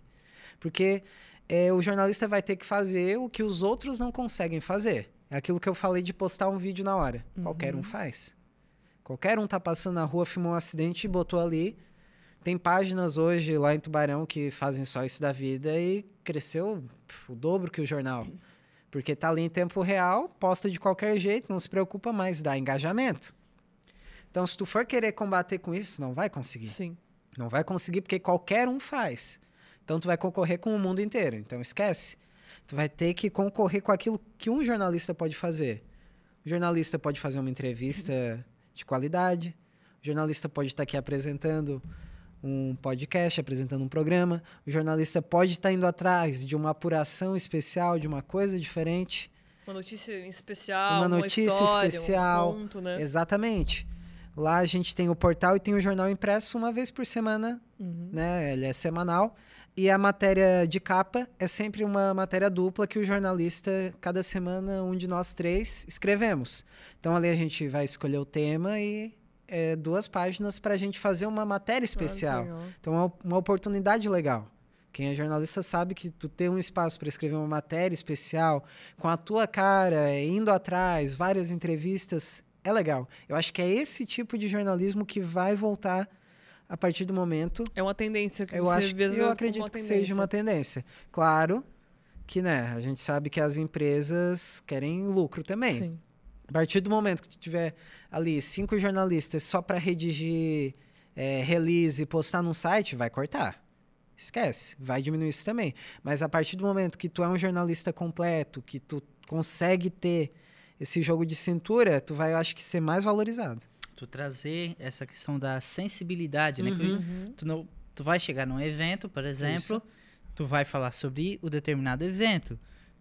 Tu pode simplesmente mandar o release pra máquina e ela vai te Isso. colocar lá. Isso. Mas aquele toque, aquele, aquela ação que aconteceu diferente, uma fala que talvez no release tu não colocaria, o jornalista ele vai ver, ele vai Exato. conseguir colocar, né? Isso mesmo. E Um depoimento, um É, detalhe, algo um- relacionado há a um isso. ponto ali em Uhum. questão, ah, se tu tá fazendo sobre um sarau, e aí tu vai pegar de como estava o tu pode dizer o que, que aconteceu no sarau, etc e tal, quem participou, mas pode falar como é que estava o clima naquele Sim, dia, exato. né, se estava frio, se estava quente, se a, se a noite estava bonita, Isso.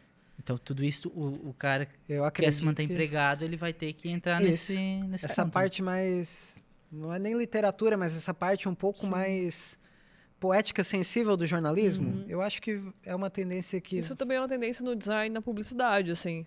A gente vê esse Uhum. movimento, assim. é, Exato. Existe essa parte mais funcional, digamos assim, que é uma legenda, que é algo construtivo ali, que você precisa ter uma base de texto para montar algo em cima, ou algo mais corriqueiro, digamos assim, usando Aham. uma terminologia mais simples.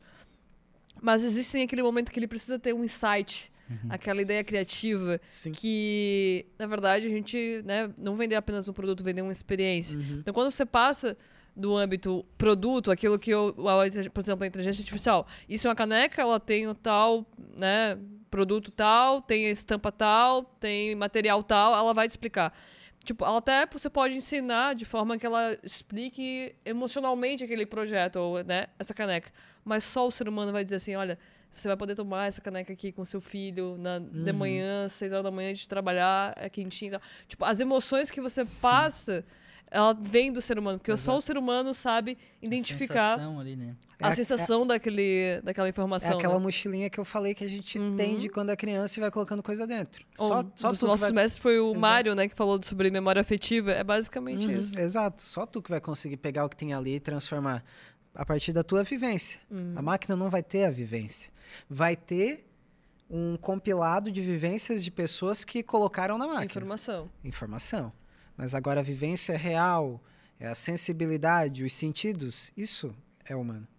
Eu acho que vai também chegar um tempo que todo mundo vai ficar de saco cheio, que eu acho que vai ficar uma coisa meio Padrãozão. meio padrãozão, eu acho que também não vai. É, ou, ou buscar, não sei, esperamos. que- As coisas vão acontecer É, exato. gradativamente, São né? Nada especulações É, nossas. a gente- nada vai o acontecer do, do dia a gente pode noite falar, também. é, tipo, o lance do metaverso, né?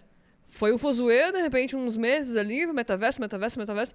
Hoje já não vê tanto, Uhum, já é uma coisa assim, meio lá, meio cá, existe lá, existe É, aqui. o metaverso eu acho que não colou porque não foi algo popular também. E também Porque por- pra tudo pra ser pegar, eu acho que tem que ser Isso, popular, sim. né? Na real, que eles só deram um nome pra uma coisa que já existia. Já, Sim, então Se for não- ver, a gente jogava The Sims lá com, com a gente online há Ah, sim. Sim, total. décadas. É, mas é é uma coisa que também vai crescer aos poucos, é tudo. Mas a hora que se populariza, Sim. e a, a inteligência artificial eu já vejo que tá Mais vendo já popular, Sim, assim, que e, é, ficou fácil. e é útil. É, É. útil. É útil. É, é Tem uma tarefas ali ferramenta, que ela né? ajuda bastante. Acho que a tecnologia, é, Bill Gates, outros caras também criam essas informações falando assim, isso aqui é uma ferramenta. A internet Exato. é uma ferramenta.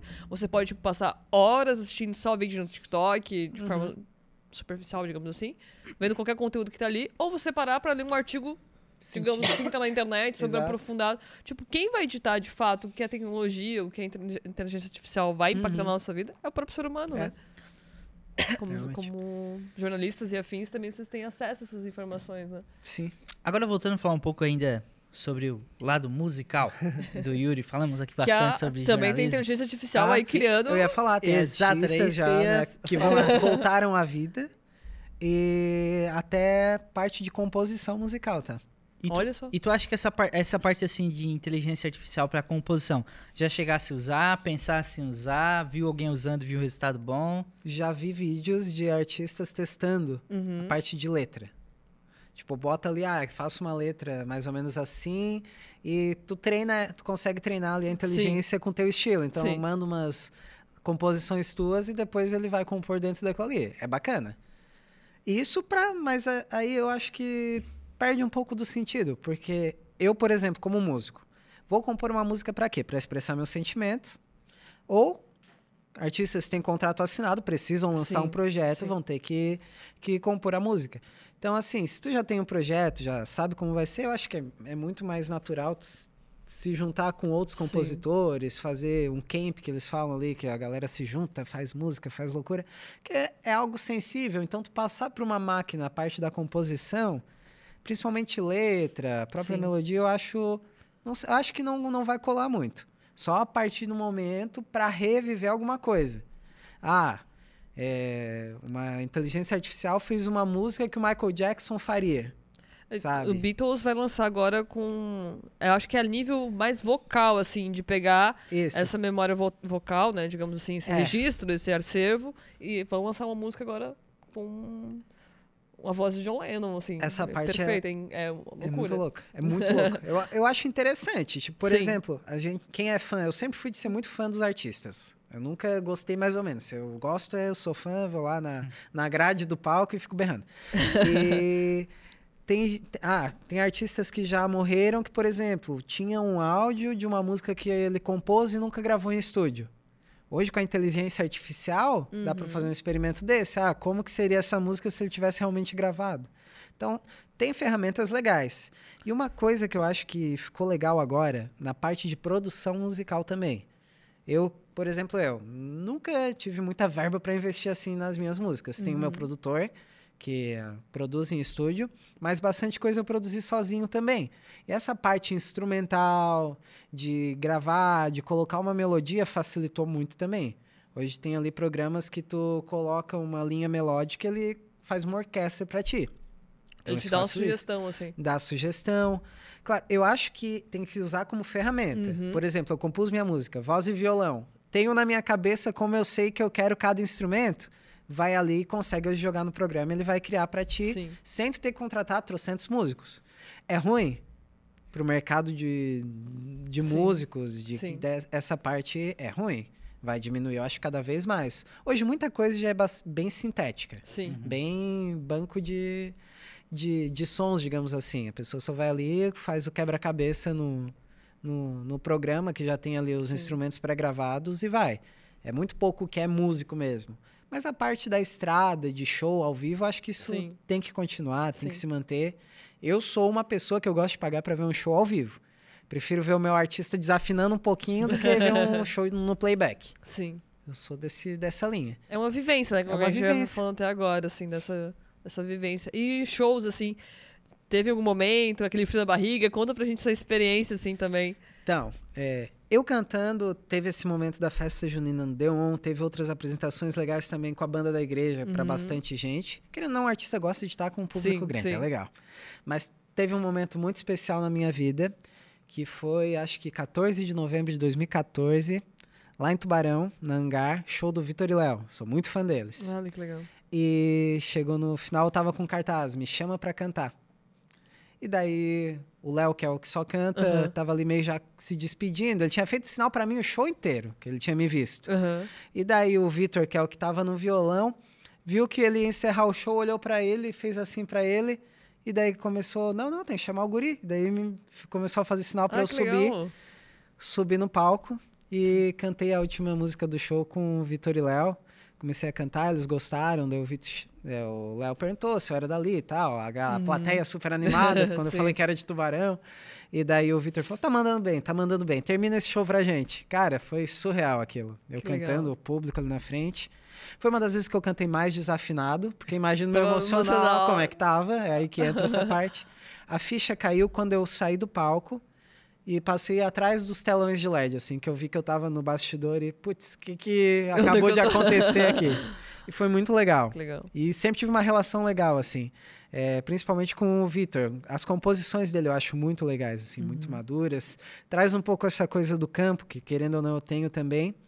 E o meu TCC da faculdade foi sobre as composições dele. Que E chegou até ele, ele postou no Instagram De agradecendo. jornalismo com... De jornalismo. Qual era o tema em si? Era sobre imaginário. Ah, que legal. O imaginário. Daí foi o imaginário popular da música no campo. Daí como que ela estava refletida ali na- nas composições dele, é, Que legal. é, os, os símbolos, as coisas que existiam na música que eram referência para quem vivia esse tipo de vida. Então, foi legal que ele viu também, gostou e para mim como compositor tenho ele como uma grande referência, então, legal. Querendo ou não, essa pequena troca para mim valeu bastante a experiência. A- Além dele, assim, na composição, tu tem outras referências também na, na composição? Ele é uma das principais. Paula Fernandes eu gosto muito. Os dois são ali bem, bem próximos, são até Uhum. amigos também. É, sempre gostei bastante daí da, da música do RBD, né, Uhum. no pop latino.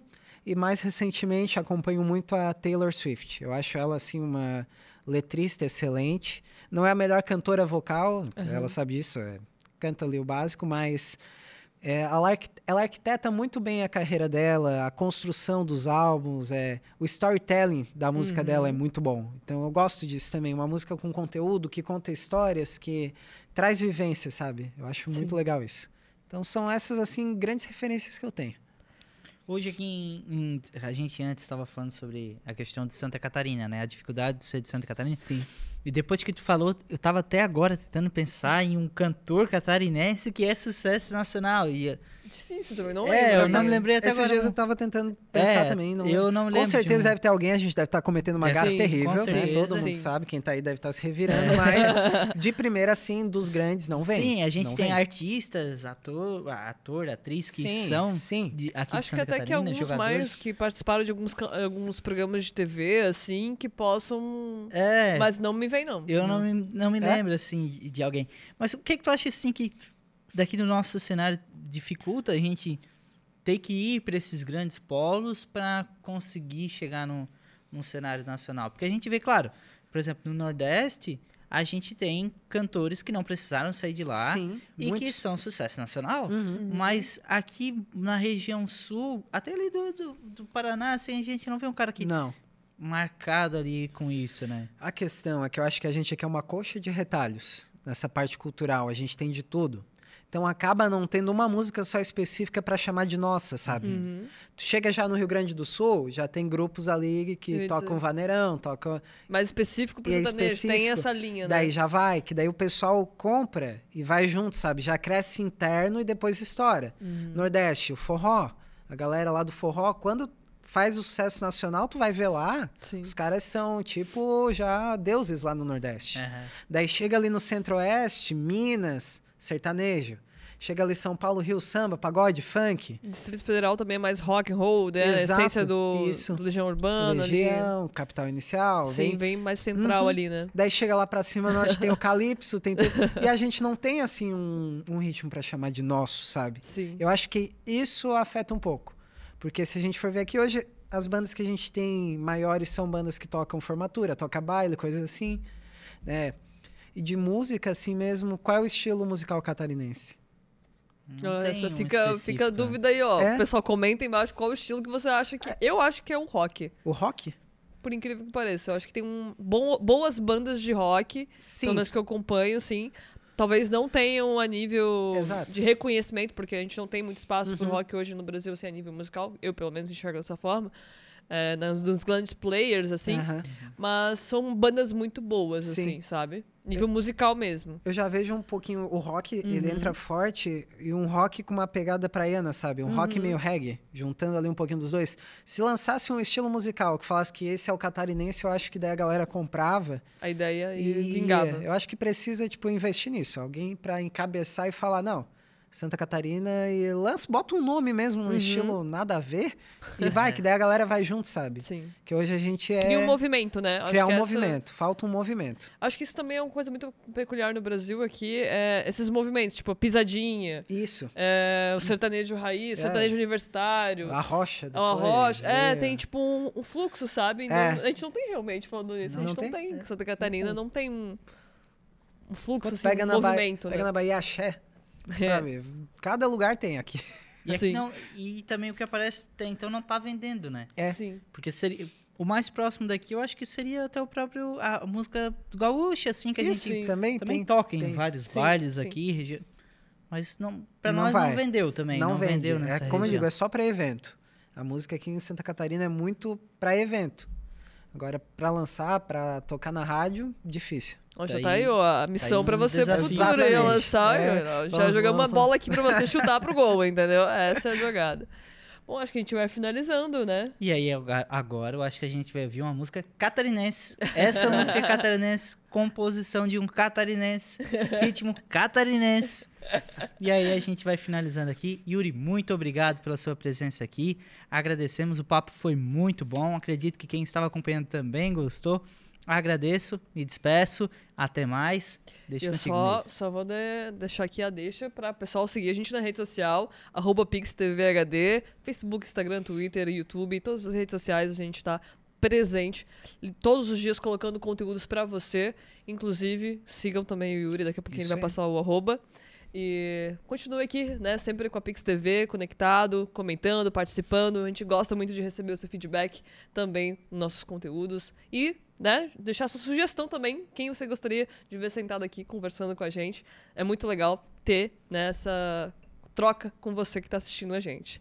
Obrigado pela sua companhia e até o próximo Estúdio 1, né, Vini? Até o próximo. Agora a gente vai deixar com o Yuri. E Yuri, já passa aí também os contatos para quem quiser Pode contratar. É só procurar no Google ali Yuri Castelan. E Uhum. no começo e no final. Bem simples, bem fácil. Vai estar lá também, tem as redes sociais, é tudo Yuri Castelan. Uhum. Pode chamar lá que a gente sempre atende. Show de O bola. nome dessa música é A Gente Arrasa. E é pra falar que aqui em Santa Catarina, mesmo a gente não tendo, é nosso movimento A Gente Arrasa. Show de bola.